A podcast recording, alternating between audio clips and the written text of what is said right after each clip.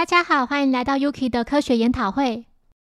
今天要带来第二十四集《丧失记忆的美少女事件》。这集是动画原创。小狼、小兰及柯南三人来到赛马场，柯南看到一名可疑男子正盯着小五郎看。在回去的途中，三人看到一名女子神情恍惚地从天桥上走下来，接着昏厥倒地，并撞倒三人。柯南感觉得出她有练过肌肉。把女子送到医院后。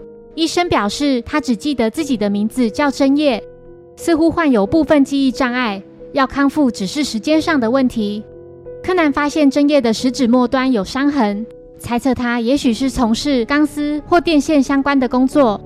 回到侦探事务所，小郎向医院借来真叶身上的东西，是一片拼图和一张残破的书页。书页内容是马太福音的第五章第三节。柯南认出这应该是圣经。上面写的是九一三 Last Supper，意指最后的晚餐。柯南认为，也许他是拿走饭店里的圣经。三人带着真叶一起寻遍各个饭店，来到第十二间饭店时，门口的工作人员说：“欢迎回来，菊小姐。”来到真叶的房间后，果然找到了那本圣经。这时真叶觉得头痛，他突然想到胸前的项链，然后立刻跑出饭店。小狼三人也紧跟在后。当真叶跑出饭店大门时，一辆红色的车正向他冲过来。柯南注意到驾车的人就是在赛马场看到的那名可疑男子。真叶用极为敏捷的步伐躲过车子撞击。柯南跑上前去追，途中看到了严重的车祸现场。经询问警察后，得知车祸是三小时前发生的。他看向一旁的公车站牌，心想：三小时前遇到他的天桥就在米花饭店附近。他会不会是坐了饭店前的巴士，因巧遇车祸而吓了一跳，才导致失忆，就沿着天桥走过来了？此时，小五郎、小兰及真叶也来到车祸现场。小五郎建议他再次搭乘巴士，或许能因此想起更多事。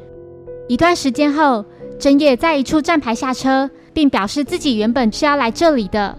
四人走到一栋建筑物前，这时上方竟然掉下了一块钢筋。真叶抬头看到顶楼的人后，似乎想起了什么，并赶紧跑走。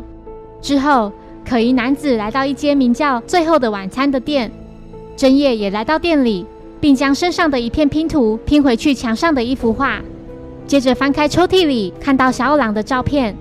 真叶来到外头，正好遇到小五郎，他指着后面方向说：“我全都想起来了，那个人就在那里。”小兰及柯南在路上看到一根柱子上写着九之十三，旁边就是那间叫“最后的晚餐”的店。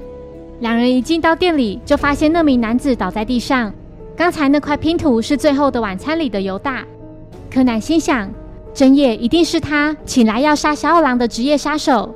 真叶把小五郎带到一处无人的地方，并用身上的项链把他吊起来。千钧一发之际，柯南找到小五郎。用增强踢力球鞋将地上的棒球踢向深夜。谢谢收听，如果喜欢本节目，欢迎小额赞助给我支持，谢谢。那我们下一集再见，拜拜。